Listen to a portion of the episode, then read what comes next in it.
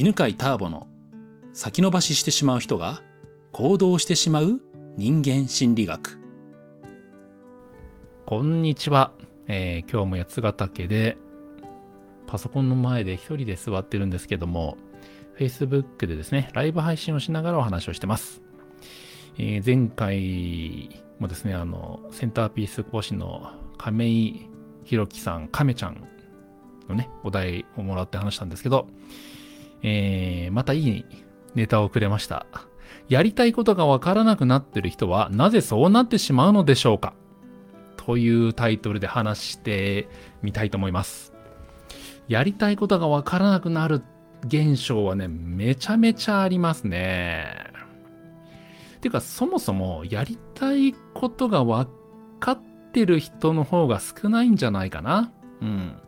で、またはね、その、やりたいことっていうのが、まあ、大体遊びたいとかね、旅行したいとか、あうん、要するにあの、趣味。うん、趣味として、なんだろうね、例えば野球が好きな人は野球を見てたいとかね、まあ、サッカー好きな人はサッカーしたいとか、絵描きたい人は絵が描きたいんですとかね。うん。なんかそういうこう、暇な時にやって楽しいことがやりたいことだって思ってる人はね、あの、多いと思うんですよね。で、多分そのやりたいことを知りたいっていうニーズ自体がね、うんと、どっから生まれてるかっていうと、やりたいことを仕事にしたいっていうのが、まあ、悩みの本質だと思うんですよ。うん。でね、今ね、あの、やりたいことはやりなさいみたいな、うん。まあ、そういう話よく聞くんですよね。で、そういう本も出てるしね。で、YouTuber の人もね、そういうふうに話してる人もいますよね。やりたいことをやるのが成功の秘訣です、秘訣ですみたいな。とかね、あの、成功してる人にね、なんで成功したんですかっていうインタビューするとね、いや、もうやりたいことをやってきただけですよ、みたいな。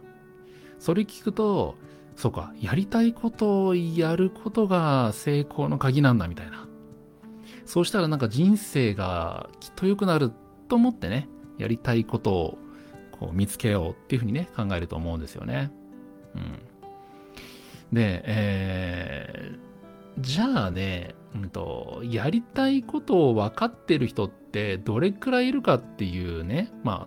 あ、そういう統計ってあんのかなうん。まあ、あるかもしんないけど、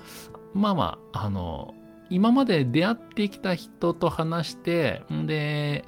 まあ、自分のね、その、主観なんですけど、やりたいことを分かってる人、私はこれやりたいんですっていう人ってね、2割か3割くらいじゃないかなと思うんですよね。うん、で、それもね、あの、確信があるわけじゃない。最近こういうなんか講座を受けて、なんかこんななんか例えば生命判断とか、まあ、なんかカウンセリングとか、なんかこう、こんな、なんかこう、フラワーアレンジメントのこんなのがあるんですけど、それをね、あの、学んでみてすごく楽しかったんで、それをやってみたいっていうような、最近見つけたっていうのはあっても、なんかもう私はずっとこれがやりたいんですっていうようなね、確信を持ってるっていう場合は少ないと思うんですよね。うん。で、こう、じゃあね、やりたいことがわかんなくなっちゃうっていう心理ってどうして起きるのかっっていう話をね、まあしていこうと思うんですけど、じゃそもそも子供の時にはやりたいことがあったのかですよね。あの、覚えてるのがね、あの、幼稚園の時にね、将来なりたいお仕事何ですかっていうのをね、絵に描きましょうっていうのがあって、でね、自分はね、バスの運転手って書いたんだよね。あの、なんかバスの運転手ってかっこいいなってバス乗りながらね、うん、思ってたわけ。で、その絵も描いたんですよ。で、じゃあ、今バスの運転手やりたいかっていうと、まあそんなことないし、まあ割と早めに小学校入った段階で、まあバスの運転手はね、あの、候補から 消えたわけですよね。うん。で、まあ小学校の時はね、なんかアニメが好きだったからね、なんかそうアニメーターになりたいとかね、そう思ってたかな。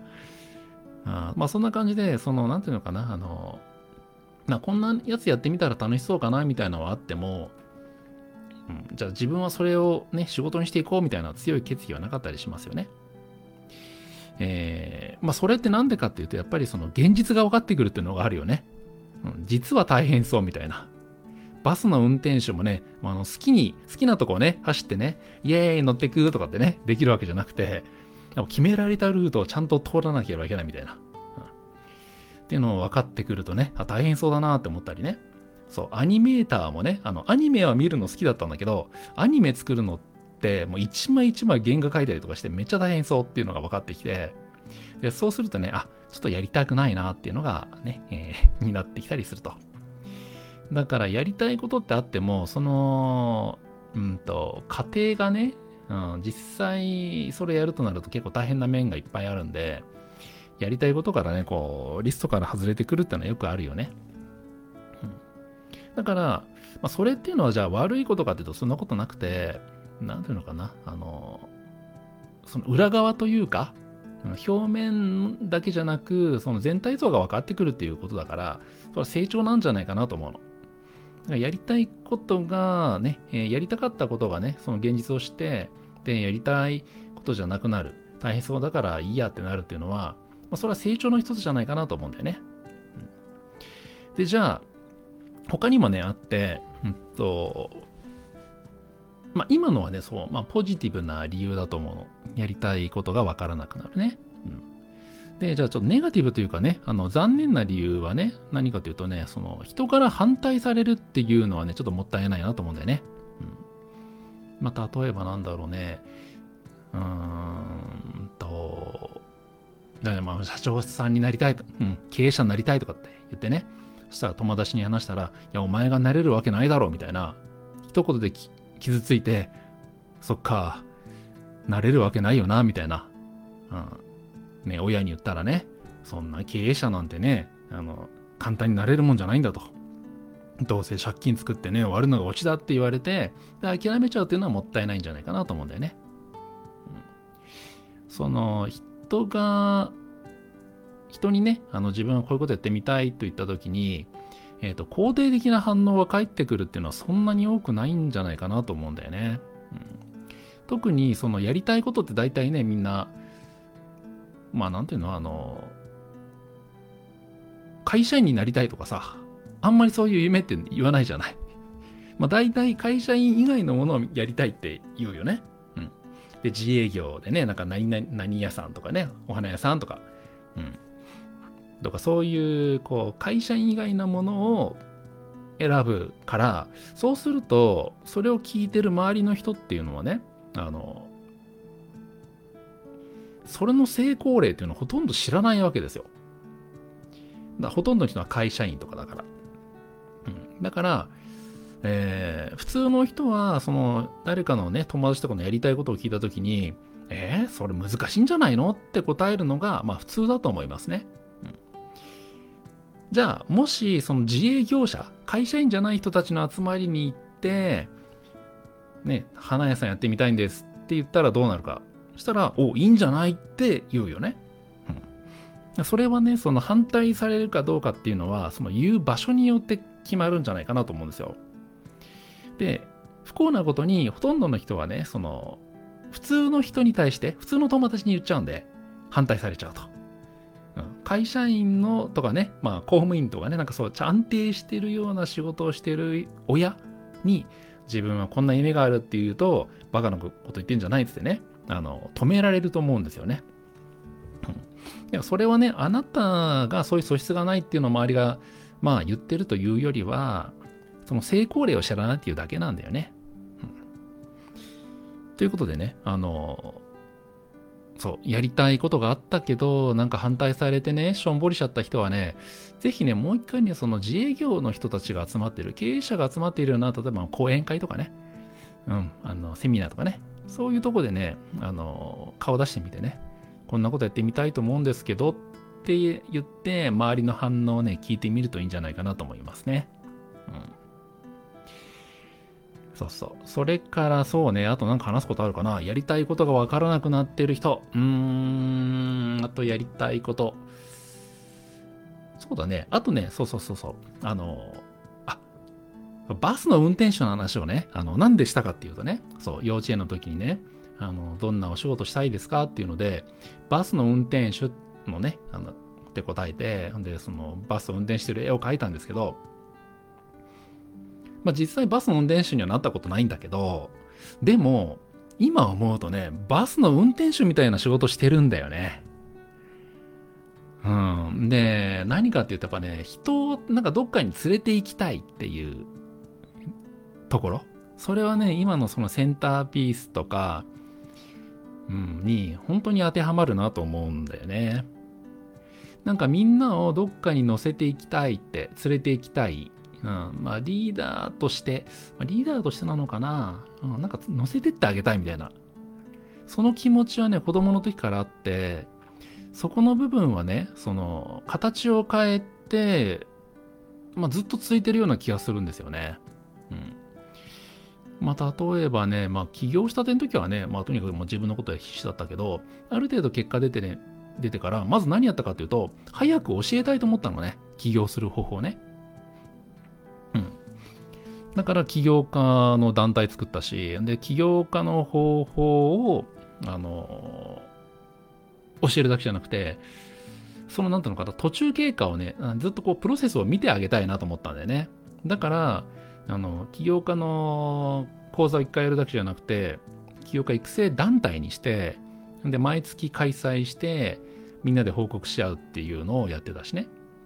で、ビジネスではそういうことしてたし、あと、例えば、そうそう、あの、起業したい人に、あ、そう、生体院をね、あの、まあ、実は4店舗ぐらいしたんだけど、まあ、それも、なんかみんなにその経営の仕方を実践で学んでほしいなと思ったんだよね。なんか別に生態院をやりたかったわけじゃなくてね。うんまあ、たまたまあのやりやすい生態のビジネスモデルだったんで、で、それで、あの、毎月ミーティングをするのが楽しかったみたいな。うん。ま、あったね。うん。それからその後の、うん、まあ、いろんなね、えっ、ー、と、まあ、センターピース的なね、えー、自己啓発のセミナーっていうのも、やっぱみんなはなんか幸せな成功のところにね、あの、連れて行きたいなっていうのでやってますね。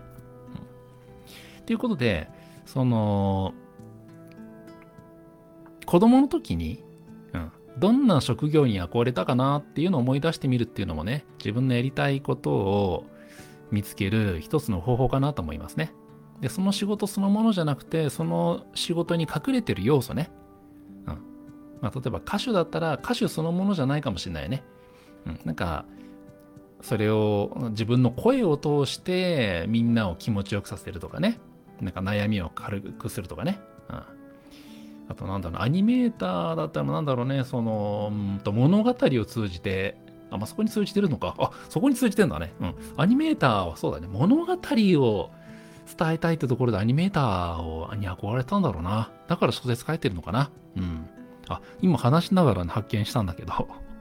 あそんな風にね、うんと、子供の時に憧れた職業から、その要素をね、あの考えてみると、今ね、やりたいことを見つけたい人にとってはね、いいヒントになるかなと思います。はい。ということで、今日のお話は、えっ、ー、と、亀ちゃんがですね、くれた、あ、亀田、亀田、亀田だって くれた なんだっけ、えっ、ー、と、やりたいことがわからなくなってしまうのはなぜかというところでお話をしました。今日はこんなとこでありがとうございます。この番組は犬飼ターボ、ナビゲーター竹岡由伸でお送りしました。